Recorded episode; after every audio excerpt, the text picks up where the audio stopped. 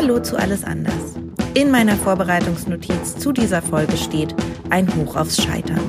Meine Gesprächspartnerin dieses Mal ist Manuela Ebbes-Bar, Executive Director Employer Branding und Recruiting bei Territory Embrace, die zum Bertelsmann-Konzern gehören.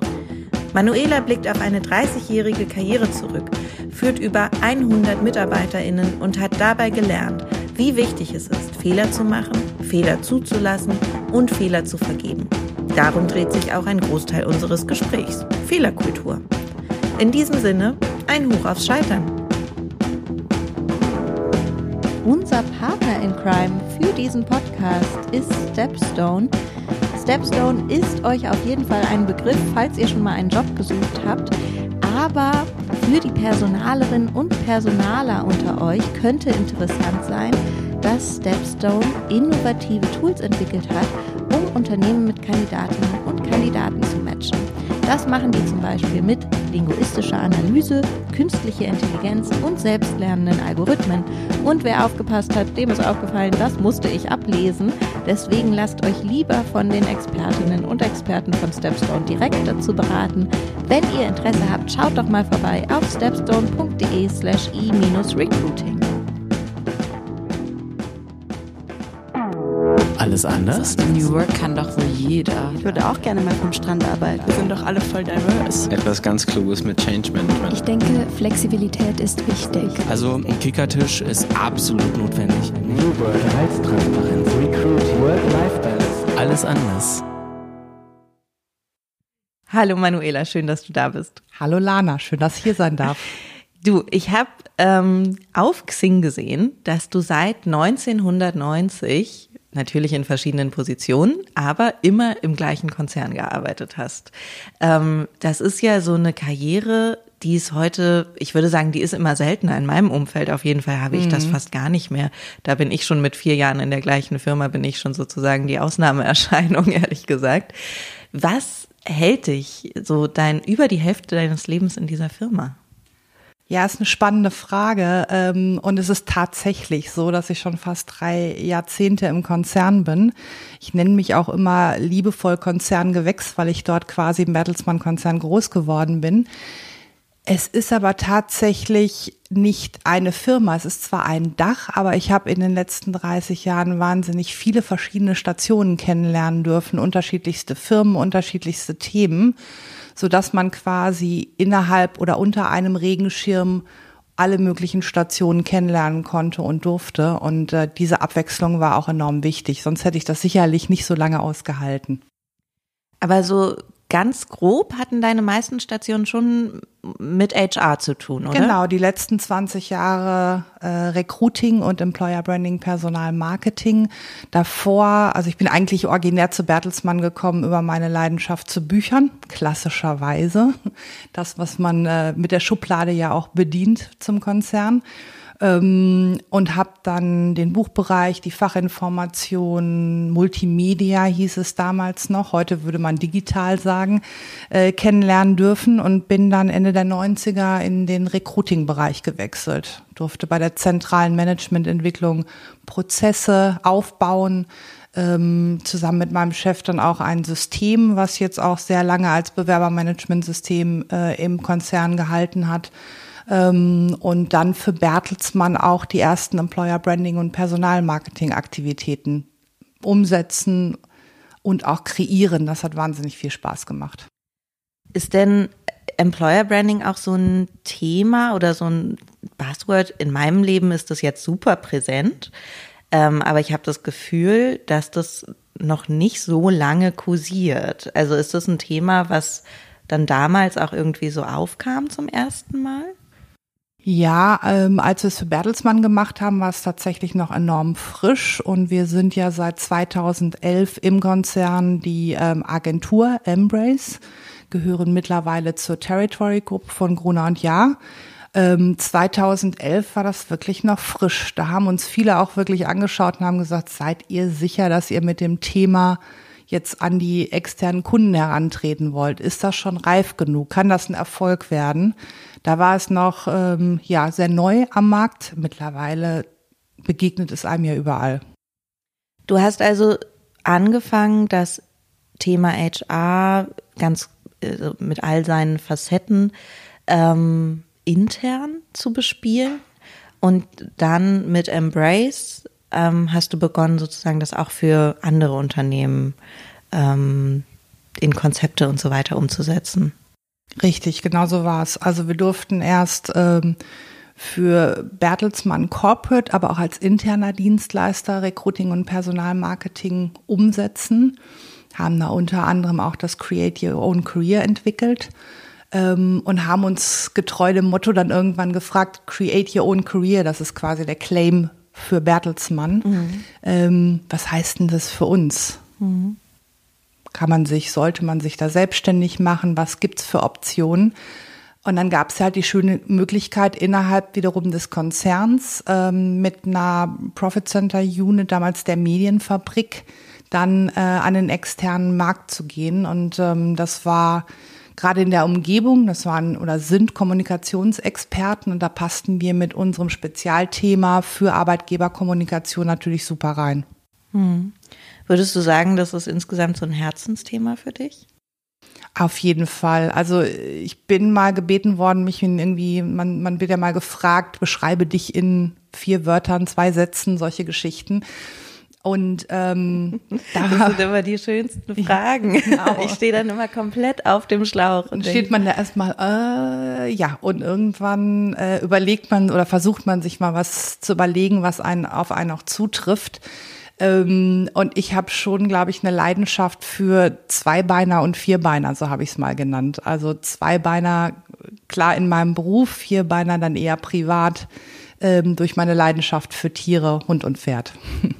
Ah, ich habe die gleiche Leidenschaft. Ähm, mein Hund ist leider gerade bei meiner Schwester. Oh je. Große Vermissung heute. Ja, das kann ich gut nachvollziehen. ähm, Du beschäftigst dich also ja sozusagen hauptberuflich mit Employer Branding und Recruiting. Da geht ja eine ganze Menge Zeit bei drauf. Ähm, das heißt ja auch viel Lebensenergie. Ich mache das Gleiche. Ich beschäftige mich ja für Edition F auch viel mit, mit Employer Branding und Recruiting. Und manchmal werden diese Themen für mich automatisch auch ein bisschen emotional. Zum Beispiel, wenn ich ein bisschen sauer werde, wenn ich Sachen sehe, die wirklich einfach nicht gut laufen bei anderen Firmen, wo ich denke, man Leute, das könntet ihr echt besser machen, das wäre so einfach. Ähm, willst du mal sagen, was du findest, was so der größte Fehler ist, den Firmen machen können? Ich glaube, der allergrößte Fehler ist, nicht ehrlich zu sein. Also wir erleben schon mal Kunden, die dann Employer Branding mit Produktmarketing vielleicht vergleichen wollen und etwas verkaufen möchten. Man kann aber in der Arbeitgeberkommunikation nichts verkaufen, was nicht wirklich stimmt. Und deswegen ist, ähm, ist es wichtig, ehrlich zu sein und auch wirklich das zu transportieren, was einen ausmacht.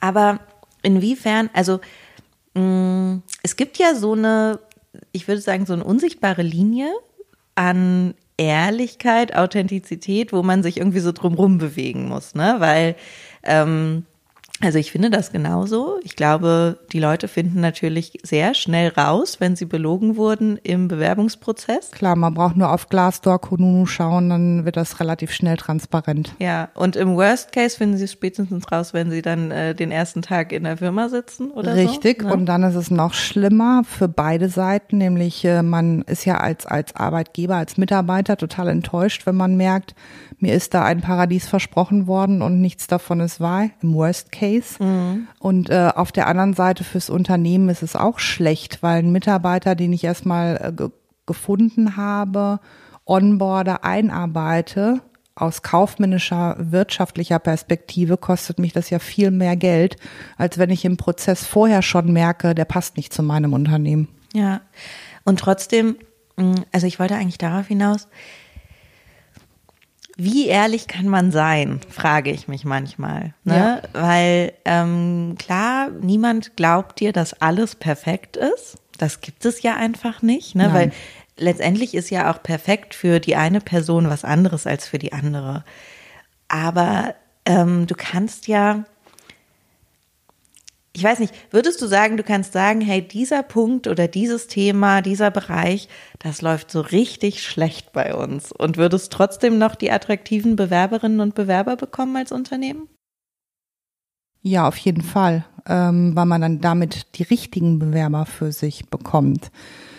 Ich würde mal als Beispiel unsere eigene Agentur nehmen, äh, die ja jetzt in zwei Bereiche ähm, auf, nicht aufgeteilt ist. Wir arbeiten e extrem eng miteinander zusammen, aber es gibt zwei Schwerpunktthemen inhaltlich. Ähm, das eine ist Recruiting, sehr prozessgetrieben, eher strukturierter. Das andere ist Employer Branding, das ist Projekttätigkeit jeden Tag was Neues, extrem kundengetrieben ähm, und da kann man, weiß man morgens in der Regel nicht, was einen den Tag über erwartet. Relativ turbulent, manchmal auch ein bisschen sehr chaotisch und das muss man mögen. Und das ist etwas, was wir jetzt in unseren Vorstellungsgesprächen zum Beispiel oder wenn wir mit potenziellen neuen Mitarbeitern sprechen, auch sehr ehrlich kommunizieren, dass sie nicht eine strukturierte Vorgehensweise immer erwarten können, dass sie nicht von uns erwarten können, dass wir immer direkt auch auf jede Frage eine Antwort haben, ähm, sondern dass man auch so dieses, dieses chaotische, dieses im positiven Sinne des Wortes, ähm, die Freiräume, dass man dies, das lieben muss und auch wollen muss. Ja, auf jeden Fall. Geht mir ähnlich mit dem Stichpunkt authentisch sein.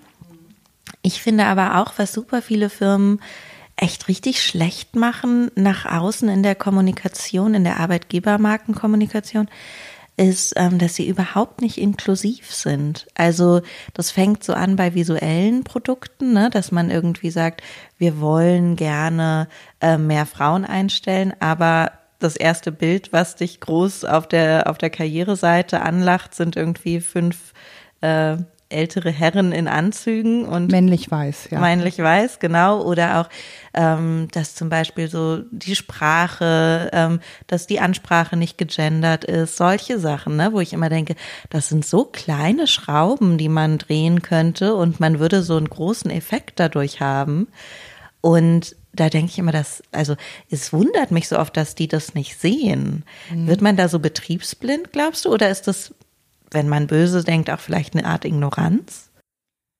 Ich glaube nicht, dass es Ignoranz ist. Ich glaube wirklich, es ist Betriebsblindheit. Also wenn man sich wirklich genau in so einem Umfeld bewegt, äh, vielleicht auch schon ein paar Jahre, ähm, und das so für sich selbst als seine Umgebung sieht, ist es schwierig, außerhalb des eigenen oder des Fachbereiches zu denken. Das erleben wir auch oft. Ähm, Geht ihr denn, sorry, mein Magen hat gerade geknurrt. ich weiß nicht, ob es auf der Aufnahme ist. Ähm, geht ihr denn dann in die Beratung mit diesen Firmen und ähm, also, was ich mich frage ist, fühlen die Leute sich angegriffen, wenn ihr auf sowas hinweist?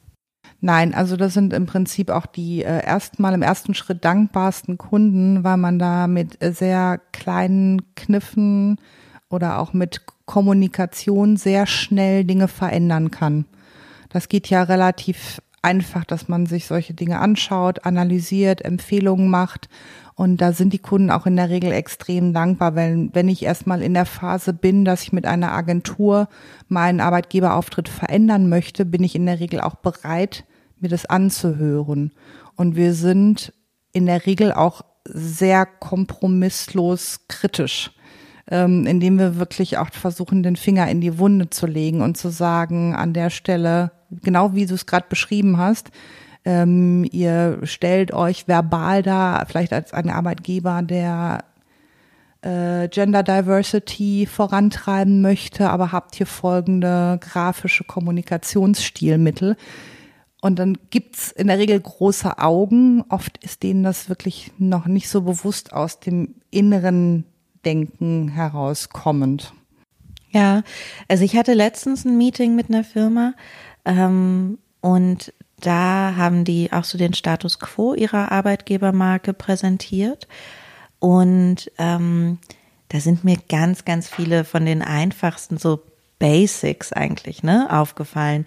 Und ähm, es ging gar nicht mal darum, dass ich dazu Feedback gebe, habe aber im Gespräch trotzdem so ein, zwei Sachen einfach mal auch kritisch hinterfragt, weil ich irgendwie dachte, das ist hm, das wundert mich jetzt schon wieder so, dass die auf Edition F zukommen, weil sie Frauen ansprechen wollen, aber in der Gesamtkommunikation ihrer Arbeitgebermarke das überhaupt nicht mitdenken eigentlich. Und dann bringt es auch nichts, wenn sie bei uns stattfinden, die Leute dann im nächsten Schritt auf deren Seite gehen. Und dann, ne, dann verpufft der ganze Effekt natürlich, weil, und da ist wieder dein Punkt natürlich, der zum Tragen kommt, dann ist das auch nicht mehr authentisch, ne? Und da waren die wirklich, also die haben sich sehr angegriffen gefühlt bei diesem Hinterfragen. Und das, ähm, ich kann es ein Stück weit nachempfinden, ne? gerade wenn man sagt, man steckt viel Energie in so Projekte und dann kommt jemand von außen und, meckert erstmal rum, ne? Und sagt so, ach guck mal hier, das habt ihr falsch gemacht und das habt ihr falsch gemacht. Und dann äh, kann ich das total gut nachvollziehen, dass man erstmal sagt so, was willst denn du jetzt? Du kommst hier von außen, du gehörst überhaupt nicht zu unserer Firma. Ähm, Klar, also man verfällt natürlich, kennt man, kennt glaube ich jeder bei sich selbst in einem Verhalten. Man verfällt schnell in so eine Verteidigungshaltung in so einer Situation, dass man, okay, ich habe ja aber Herzblut reingesteckt, ich mache das jetzt irgendwie seit sechs Monaten kümmere ich mich um dieses Projekt und du willst mir jetzt erzählen, wie unsere Firma tickt. Hm. Was wir machen, ist ähm, stark auf die Zielgruppen und die unterschiedlichen Bedürfnisse zu schauen und aus deren Blickwinkel das Ganze zu betrachten und dann auch zu verargumentieren. Also wirklich dem Unternehmen zu sagen, du suchst den 28-jährigen Absolventen der Technikhochschule, dann ähm, ist es wichtig, dass du folgende Dinge dann einfach auch in der Kommunikation berücksichtigst oder auch in der Candidate Journey, das ist ein weiterer Punkt. Also wir erleben das vielfach, dass Unternehmen mittlerweile einen super Auftritt haben, zum Beispiel in der Karriereseite.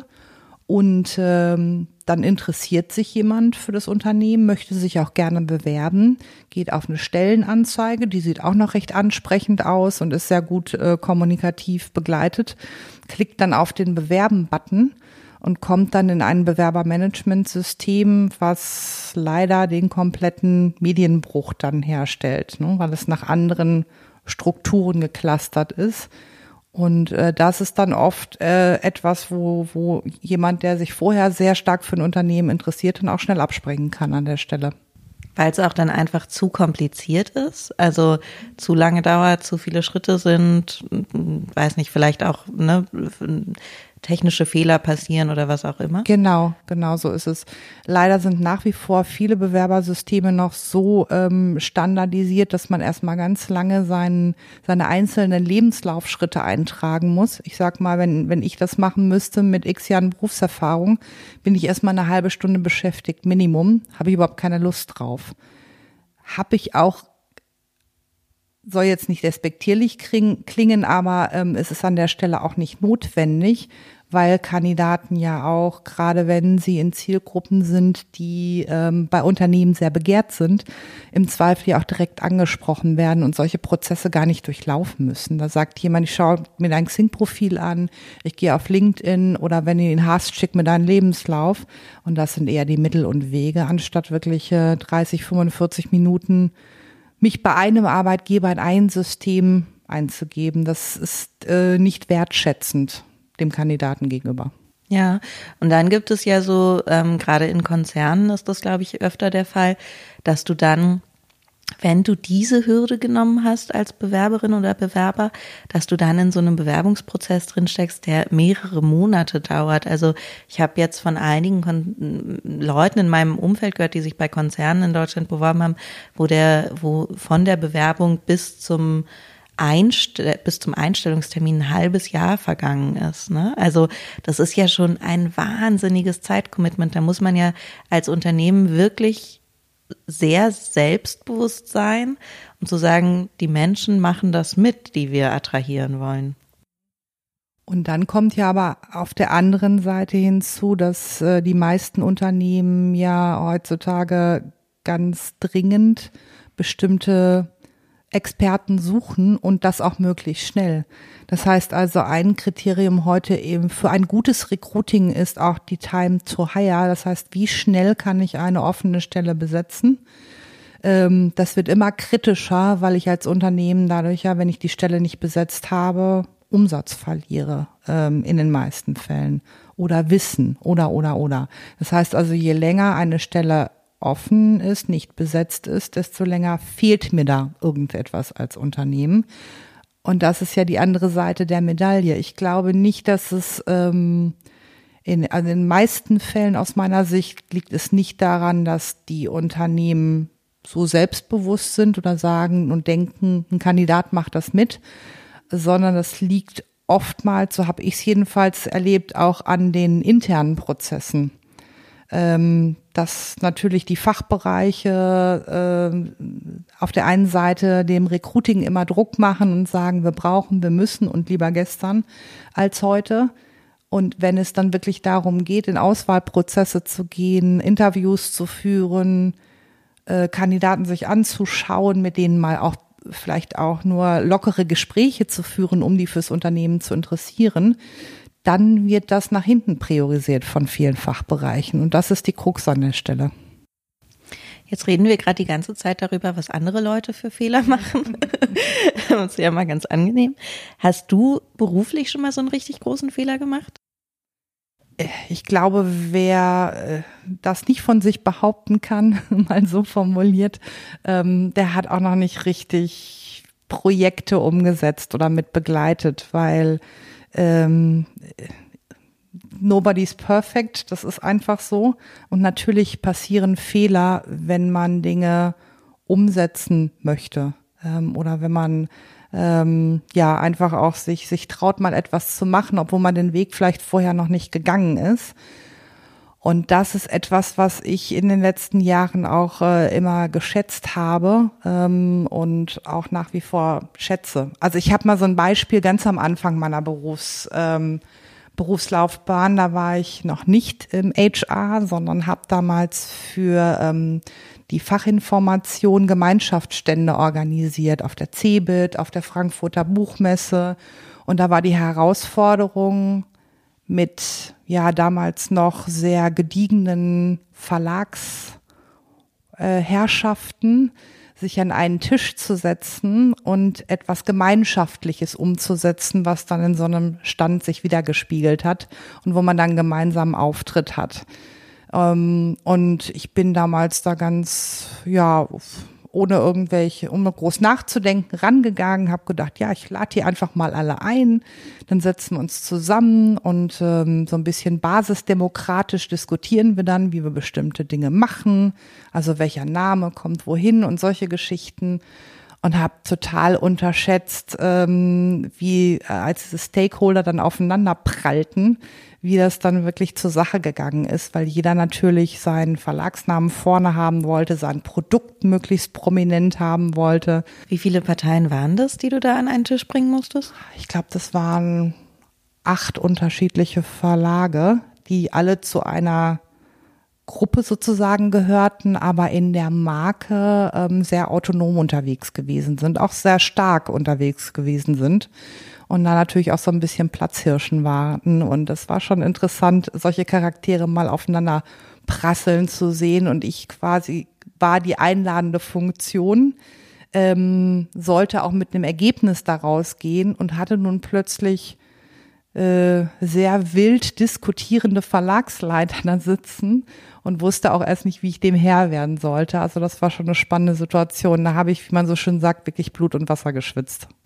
Und wie hast du es gelöst? Also bist du mit einem Ergebnis rausgegangen? Ich bin tatsächlich mit dem Ergebnis äh, oder konnte mit einem Ergebnis rausgehen. Ich habe erstmal sich die Gemüter ähm, aufregen lassen oder ich habe sie erstmal äh, aufeinander prallen lassen.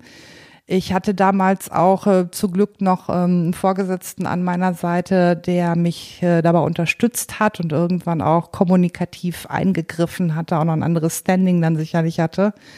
Ähm, und das dann wieder in etwas geordnetere Bahnen geholt hat, sodass wir dann konstruktiv weitermachen konnten.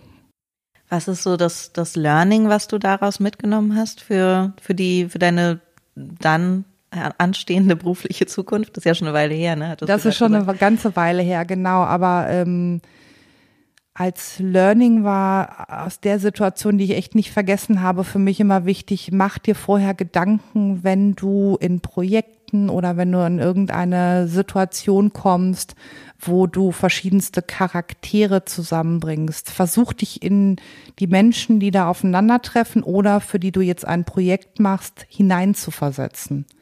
Versuch mal aus deren Blickwinkel etwas zu betrachten. Wie würdest du dich fühlen? Was wäre dir wichtig? Ähm, und das habe ich dabei äh, sehr, sehr deutlich gelernt, dass man sowas, über sowas sich vorher mal Gedanken machen sollte. Und das hilft enorm. Ich erinnere mich gerade, als du die Geschichte erzählt hast, ich hatte auch mal eine ähm, ein großes Telefonat. Da habe ich noch, ich habe in der Musikbranche angefangen, ähm, ähnlich wie du gesagt hast, du bist wegen der Bücher zu Bertelsmann. Ich bin damals wegen meiner ähm, Leidenschaft für die Musik in die Musikbranche gegangen. Und ähm, da hatte ich ein Telefonat mit mehreren Parteien, was ich niemals vergessen werde, weil ähm, da ging es, ich glaube, um einen Album-Release. Ich weiß gar nicht mehr ganz genau. Und die Plattenfirma hatte wirklich ganz schön viel Mist gebaut. Und ähm, ich als, als Managementpartei, mein damaliger Chef, ähm, wir waren mit in dem Call und ich bin irgendwann so sauer geworden, weil ich so das Gefühl hatte, ey, ich stehe hier auf Seite von so einem Künstler, der sein, seine ganze Leidenschaft, sein ganzes Herz, so viel Zeit in dieses ähm, Produkt investiert hat. Und ihr ähm, seid einfach zu faul, um eure Arbeit richtig zu machen.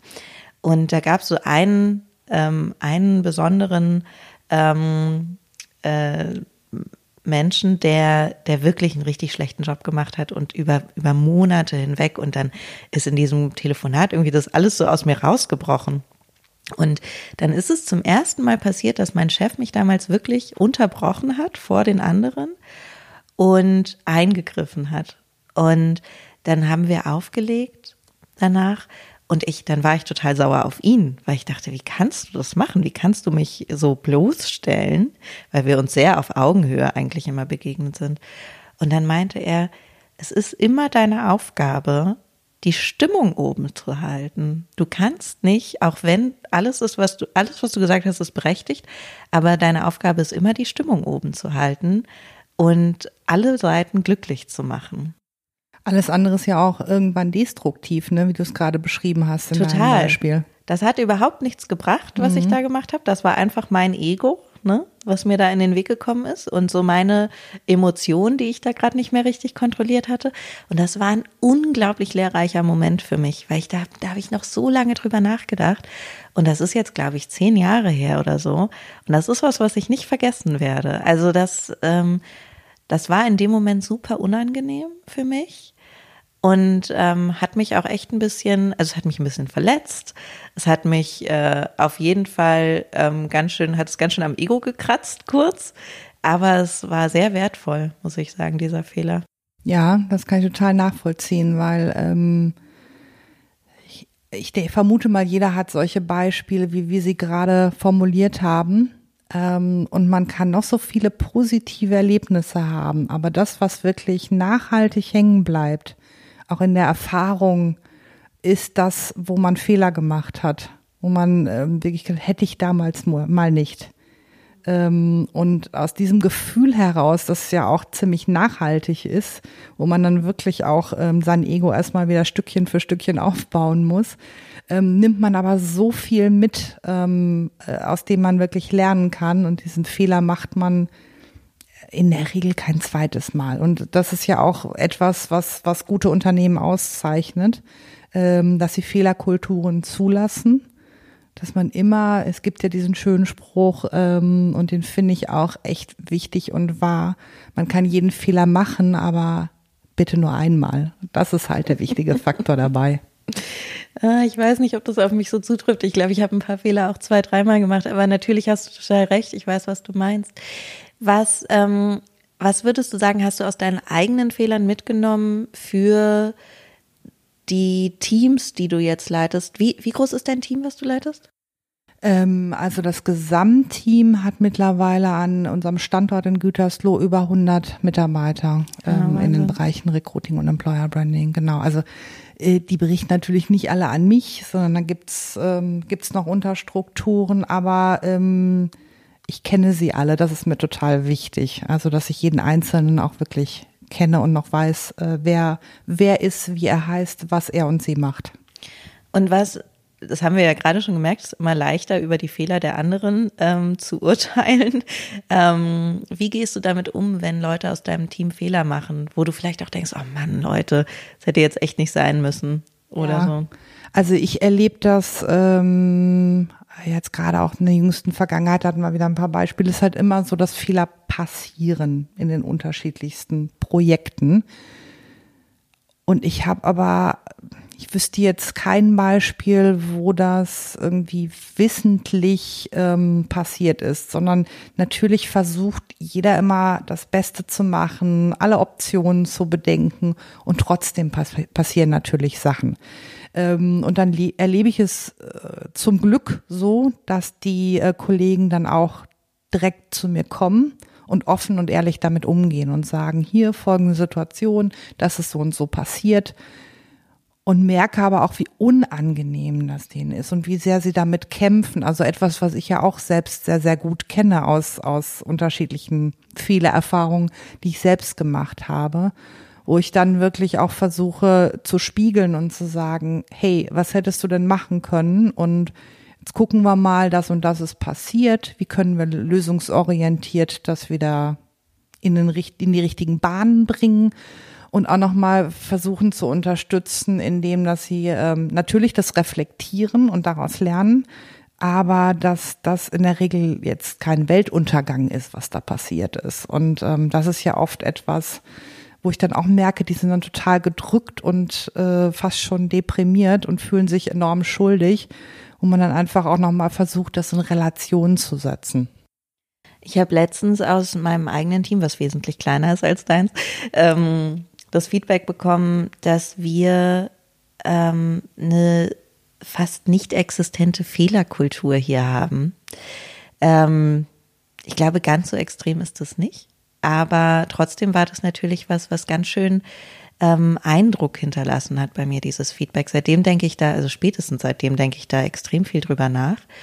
Und habe auch so überlegt, was sind denn eigentlich die Voraussetzungen im Unternehmen dafür, dass man Fehler auch zulassen kann? Weil ich habe schon das Gefühl, je größer der Druck ist, vielleicht auch je schlechter die finanzielle Situation ist, je kleiner das Team ist, je weniger Kapazitäten es gibt und so weiter, ähm, desto schwieriger ist es natürlich auch entspannt mit Fehlern umzugehen. Absolut, ja. Das ist sicherlich ein wichtiger, ähm, ein ganz, ganz wichtiger Aspekt, sowas wie Teamgröße, wie groß sind die Projekte, wie viele sind daran beteiligt, wer kann vielleicht noch was auffangen.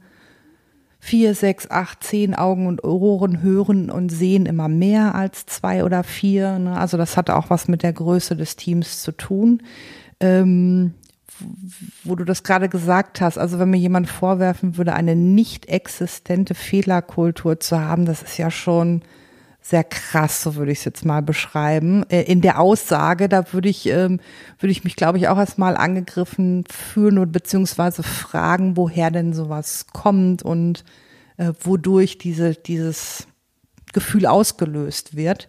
Weil nicht existent heißt ja, man darf 0,0 Fehler machen. Ja, das, also ich glaube auch, das war im, äh, in der Hitze des Moments ein bisschen ähm, vielleicht mit Emotional, Emotionalität verbunden. Es ist immer alles mit Emotionalität verbunden bei uns.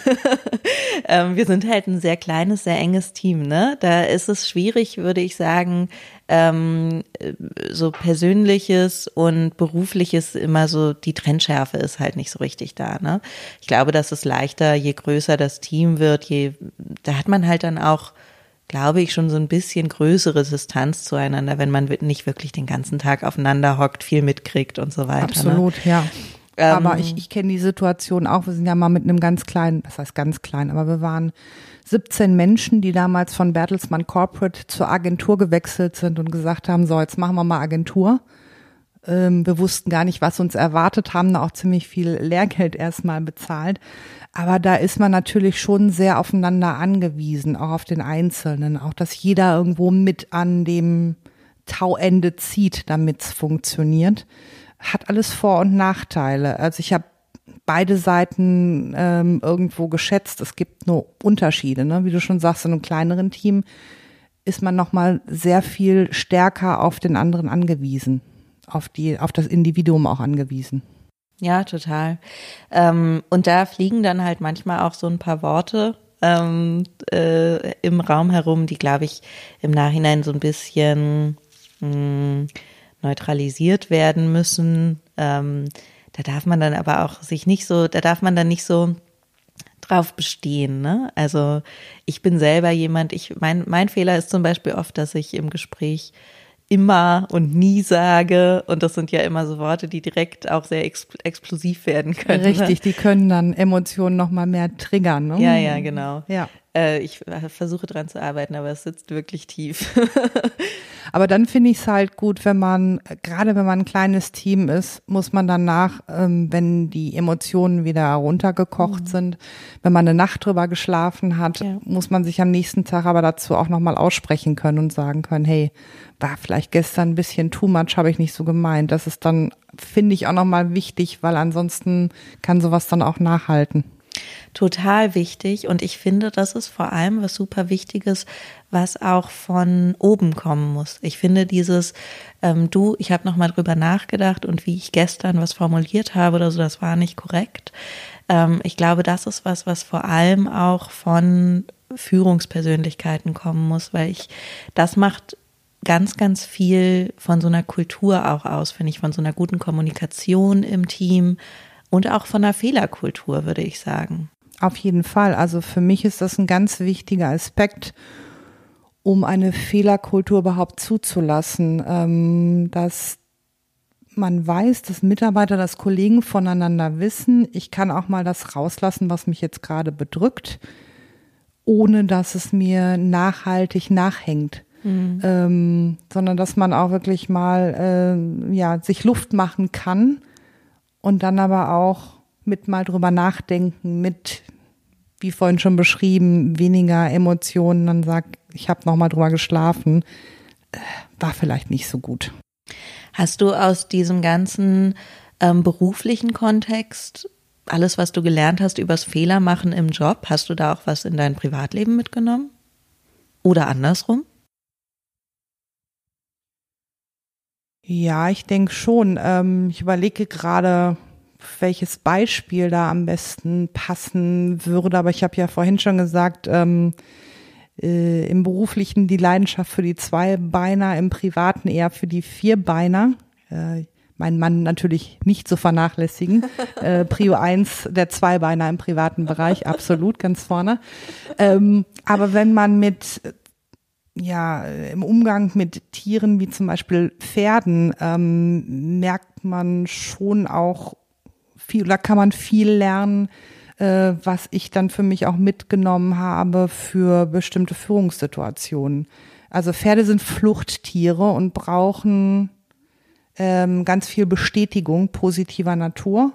Und sie brauchen jemanden, der halt selbstbewusst an der Seite steht. Ähm, ansonsten laufen sie weg im Zweifelsfall. Würde ich jetzt nicht eins zu eins aufs äh, Berufliche übertragen, aber es ist schon so, dass äh, ein Pferd den Menschen sehr stark beobachtet, wie er sich verhält. Und das habe ich früher unterschätzt, ähm, also auf dem Weg zur Führungskraft, dass man natürlich damit auch eine Vorbildfunktion hat und dass man irgendwo beobachtet wird. Und wenn vielleicht mal einen etwas beschäftigt, ähm, dass man da vielleicht auch gucken muss, wie man sich verhält, wie man, äh, dass man zum Beispiel bin ich mal darauf angesprochen, was, was los mit dir? Ist alles in Ordnung? Geht's der Firma gut? Und ich war total verwundert und gesagt, ja, alles in Ordnung. Warum? Was ist denn, äh, wie, wie kommst du denn zu der Ansicht, dass es nicht so sein sollte? Ja, du standst da gerade und die Mundwinkel waren ganz nach unten gezogen und jetzt mache ich mir Sorgen, es könnte vielleicht irgendwas Größeres äh, sein oder ne, wirtschaftlicher oder sonstiger Natur. Und da ähm, wird einem dann wieder bewusst, dass man doch da irgendwo unter Beobachtung steht und äh, Menschen auch verunsichern kann an der Stelle. Und das ist äh, ja im privaten Bereich mit Pferden ähnlich. ich finde den Vergleich total schön.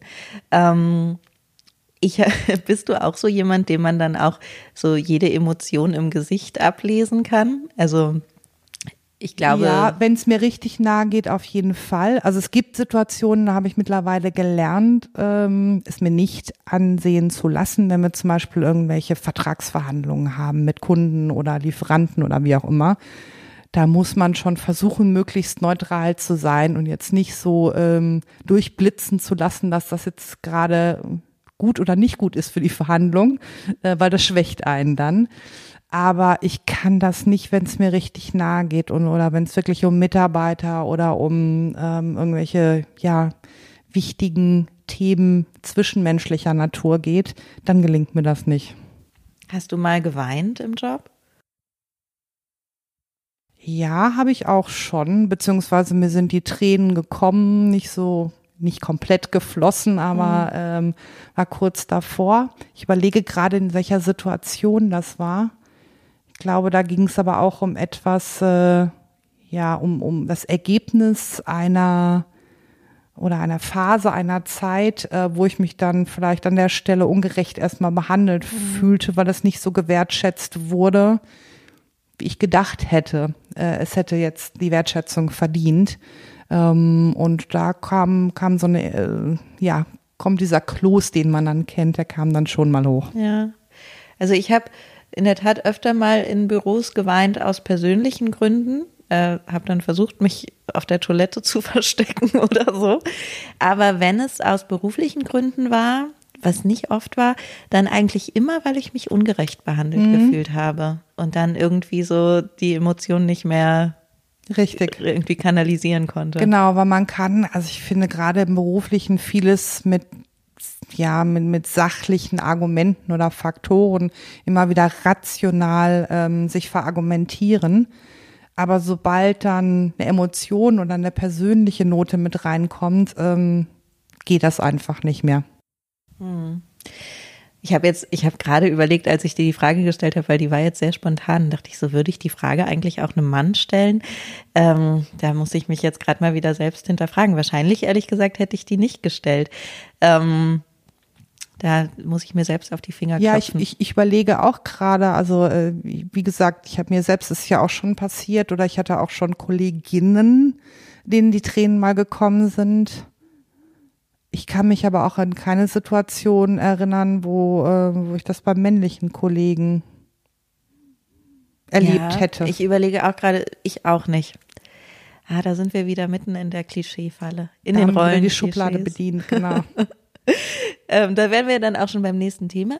Ähm, bei Edition F ähm, ist natürlich alles, was wir machen, steht so ein bisschen vor diesem äh, Hintergrund, dass wir Frauen voranbringen wollen. Ne? Also letztendlich geht es uns immer darum, irgendwie Frauen zu bestärken und auch in allem, was wir so im Recruiting und Employer Branding machen, ähm, geht eigentlich darum, Frauen insbesondere anzusprechen. Mhm.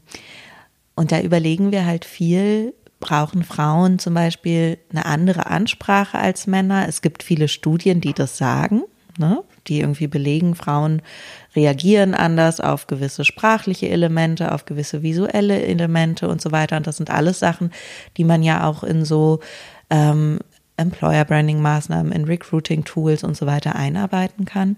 Wie ist deine Meinung dazu? Glaubst du, man braucht eine extra Strategie für Frauen im Recruiting?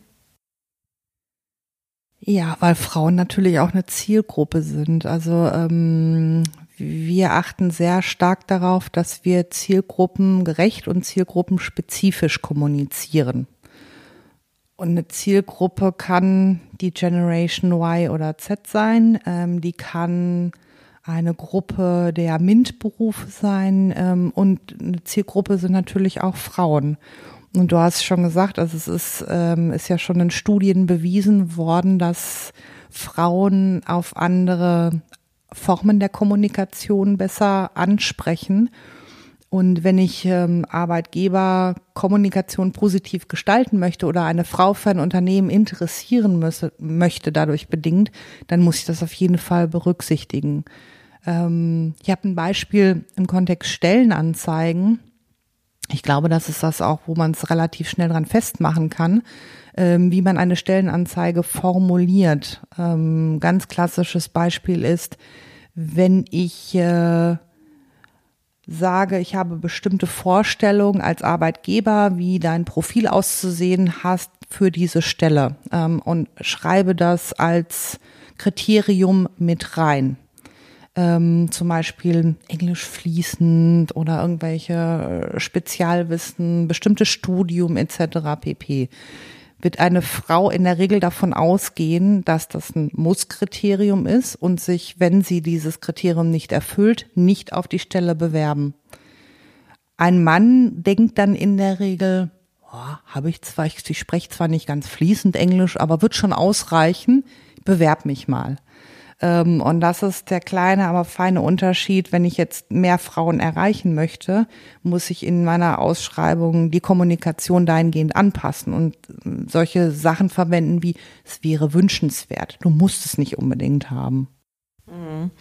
Es gibt, kennst du diese, diesen Case von Hewlett Packard? Die haben intern mal ähm, eine Stelle ausgeschrieben und getestet, ähm, wer sich intern drauf bewirbt. Mhm. Und die haben rausgefunden, dass die männlichen Bewerber ähm, circa 50 Prozent der Anforderungen erfüllt haben und die Frauen, die sich beworben haben, haben 100 Prozent der Anforderungen erfüllt. Genau, das ist äh, ein Beleg dafür, was ich gerade als Beispiel beschrieben habe. Ähm, das ist, das ist, das ist wirklich so. Also und wir scheinen als Frauen immer noch vorauszusetzen oder uns uns äh, so unter Druck zu setzen, dass wir sagen, ja, aber äh, ansonsten bin ich nicht geeignet. Ich muss ja alles erfüllen und äh, möglichst nah der 100 Prozent. Woher glaubst du, kommt das? Wie kriegen wir das in den Griff? Naja, wenn man jetzt mal in die letzten 100 Jahre schaut und wie viel da gerade für Frauen passiert ist ähm, in, der, in dem Wandel. Innerhalb von zwei Generationen ist das ja echt viel und echt schnell passiert. Ähm, und ich glaube, da ist so ein, ja, vieles äh, in, in Urinstinkten vielleicht noch bei uns verankert, wo wir denken, dass wir uns einfach besonders beweisen müssen, um mitzuhalten, um auf gleichem Niveau sein zu können was ja eigentlich selbstverständlich sein sollte. Aber, ja, aber einfach über so lange Zeit auch anders gelernt ist. Ne? Anders trainiert und ähm, es gibt ja auch äh, Forschung über die Urinstinkte, die wir nach wie vor noch haben und ohne dass es uns bewusst wird, immer noch äh, in uns tragen und in solchen Situationen dann auch zum Tragen kommt. Ich habe letztens auch was gelesen. Ähm, wo wir wieder so bei diesem Anerzogen auch sind, ne? Ähm, dass Babys, äh, also schon sozusagen vom Säuglingsalter an, werden Mädchen unbewusst anders behandelt, mit höherer Stimme angesprochen als männliche Säuglinge. Also da fängt es eigentlich schon an, ne? schon direkt nach der Geburt werden wir sozusagen in diese Rollenklischees gebracht ähm, die natürlich sich dann irgendwie durchs ganze Leben ziehen. Ich finde das immer wieder so beeindruckend, ja. wie wir das als Gesellschaft auf die Beine gestellt haben. Aber es hat auch viel, na klar, auch mit den, ich sage jetzt mal, natürlichen Gegebenheiten zu tun, weil es wird, äh, wird sich nie verändern, ähm, dass Frauen halt die Wesen sind, die Kinder zur Welt bringen und gebären. Ich habe noch am Wochenende, das hat mich auch, äh, fand ich extrem spannend, ähm, da gab's äh, aus dem Tierreich ein Beispiel, wo sie mit unterschiedlichen Tierbabys ähm, äh, Experimente in dem Sinne gemacht haben, also zum Beispiel mit Affen. Äh, kleine Affenbabys, denen haben sie Spielzeuge gegeben, typische Kinderspielzeuge äh, einmal männlich besetzt und einmal weiblich besetzt. Das ist einmal die klassischen Puppenspielzeuge und dann der Traktor und alles mit Rädern und so weiter. Und es war tatsächlich so, dass sich die weiblichen ähm, Affen sofort auf die Puppen gestürzt haben, ähm, weil sie natürlich in ihrem Instinkt auch verankert haben, dass sie irgendwann Nachwuchs zur Welt bringen und sich darum kümmern müssen. Ähm, aber ich fand es total faszinierend, dass äh, Tiere, die ja überhaupt nichts von solchen Klischees wissen oder darüber nachdenken, automatisch so gehandelt haben. Also die haben sich die wirklich, äh, die Spielzeuge so untereinander aufgeteilt, dass die männlichen Affen mit dem Traktor gespielt haben und die weiblichen mit den Puppen. Total interessant. Ähm, wir sind ein bisschen abgekommen vom Stimmt. Thema. Die kommen jetzt von den Affen wieder Ja, zurück. jetzt, da kriege ich keine gute Überleitung hin. Ähm, aber ich wollte noch mal kurz, wir hatten das vorhin schon ganz kurz angerissen. Mm, Dieser ähm, Recruiting-Prozess, ne, weil ich dann so überlegt habe, mh, du bist jetzt zum Beispiel ja eine, eine ähm, Frau, die sehr viel Berufserfahrung hat, äh, Führungserfahrung und so weiter. Und ich gehe davon aus, dass du sehr glücklich bist in deinem Job.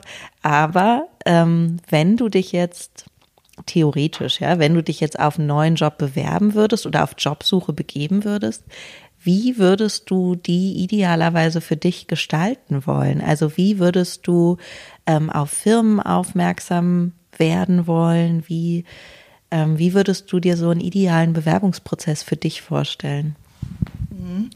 Also der sollte mich schon begleiten oder ich ähm, dieses Aufmerksamkeit generieren für ein Unternehmen, würde ich mir an den Stellen wünschen, wo ich natürlicherweise unterwegs bin.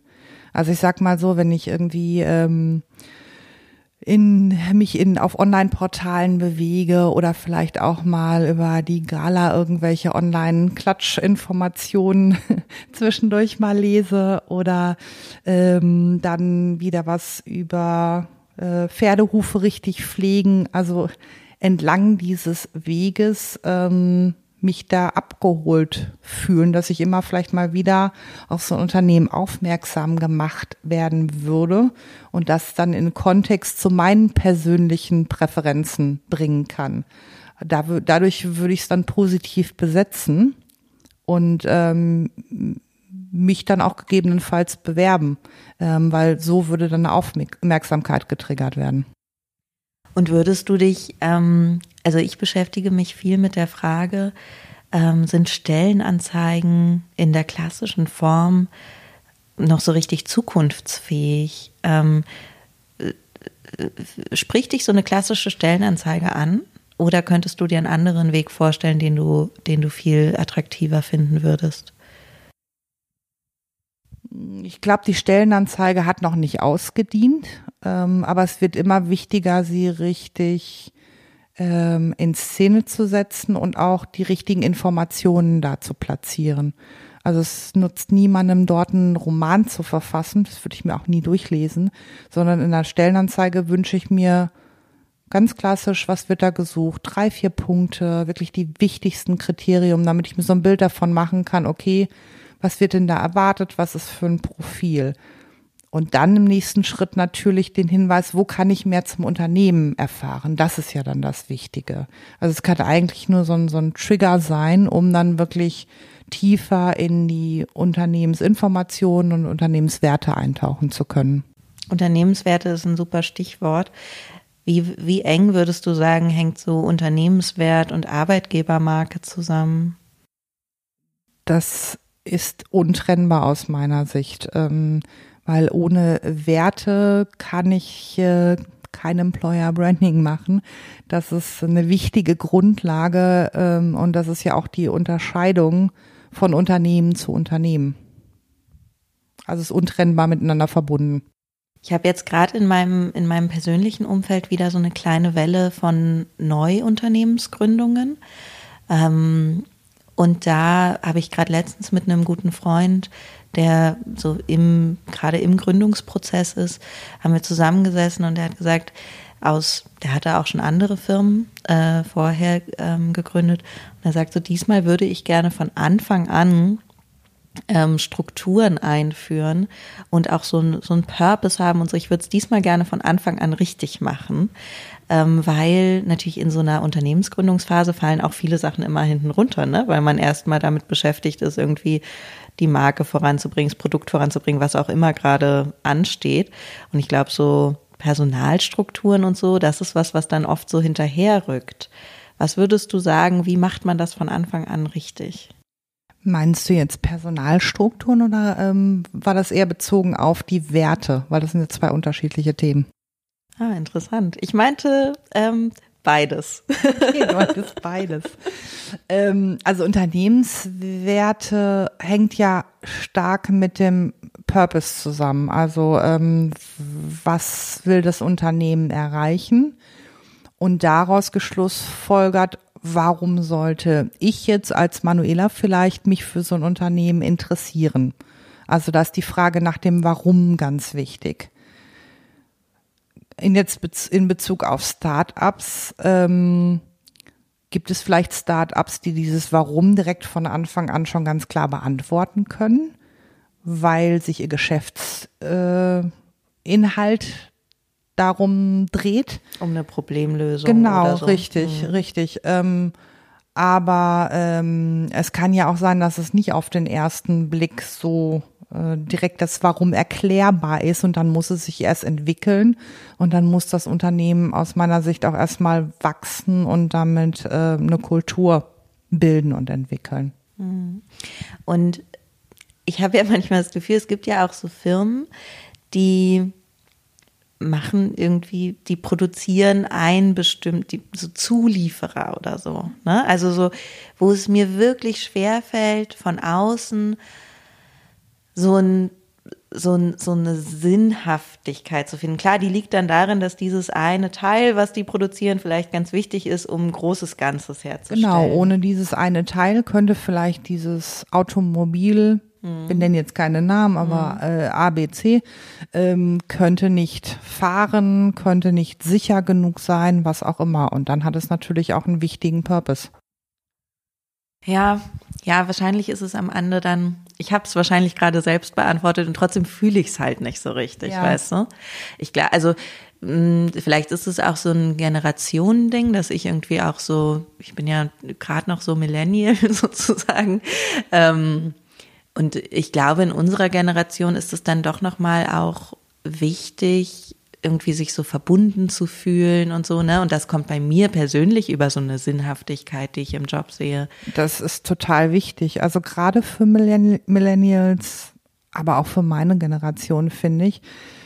Und das ist ja dann immer auch für jeden eine individuelle, unterschiedliche Betrachtungsweise. Ne? Also du hast jetzt gerade das Beispiel mit dem Automobilzulieferer. Ähm, vielleicht äh, ist dieser Automobilzulieferer an einem Standort, der jetzt für mich persönlich enorm wichtig ist, ähm, mit dem ich irgendwas verbinde, oder aber er hat äh, oder schüttet einen Teil seiner Gewinne in irgendeiner Stiftung aus, oder oder oder. Also das ist ja sehr vielschichtig. Ähm, und das muss man dann auch wirklich versuchen zu ergründen und dann auch prominent zu kommunizieren. Wir gehen oft in Unternehmen rein, die sagen, ja, wir haben sowas gar nicht. Wir haben auch keine Unterscheidungsmerkmale und dann fängt man an, sich mit denen zu erhalten, unterhalten, ähm, lässt sich mal ein bisschen die Geschichte erzählen, was sie so machen und da kommt in der Regel immer einer dieser gerade benannten ähm, Themen auch mit hoch. Ist noch nie passiert, dass ihr wirklich Probleme hattet, was zu finden? Weil ihr so intern dachtet, oh Mann, das ist aber eine harte Nuss. Ja, die Nüsse sind manchmal ein bisschen härter, aber ähm, ich kann mich jetzt nicht an ein Beispiel erinnern, wo wir noch gar, gar keine äh, Unterscheidung oder gar keinen Purpose gefunden haben. Was, ähm, um nochmal zur Eingangsfrage zurückzukommen, hm, was würdest du sagen, ist so der Purpose, der dich bei Bertelsmann gehalten hat die ganzen Jahre? Hat er sich geändert vielleicht auch über die drei Jahrzehnte? Ähm, grundsätzlich eigentlich nicht. Ich hatte ja am Anfang auch gesagt, ähm, ja, es ist ein Unternehmen, aber es waren ganz, ganz viele unterschiedliche Stationen, Einzelfirmen, Themen und Inhalte. Und eine große Klammer ist ein Freiheitsgrad, der mir enorm wichtig ist. Also, dass man wirklich ähm, sich ausprobieren kann und darf und selbstständig agieren und handeln darf und auch mal Fehler machen darf. Das gehört dazu. Und ähm, das ist für mich so das aller, allerwichtigste Argument. Wenn ich das nicht hätte oder diesen Freiheitsgrad nicht hätte, das wäre, äh, würde mich so einschränken, dass ich dann, glaube ich, keinen Spaß mehr äh, an dem hätte, was ich tue. Hm. Ähm, wir müssen langsam leider zum Schluss kommen. Ich habe immer eine Abschlussfrage. Der Podcast heißt ja alles anders. Was glaubst du, müssen wir anders machen? Mit wir, ich stelle die Frage immer sehr offen, ähm, aber mit wir meine ich eigentlich so das große ganze Wir, die Gesellschaft.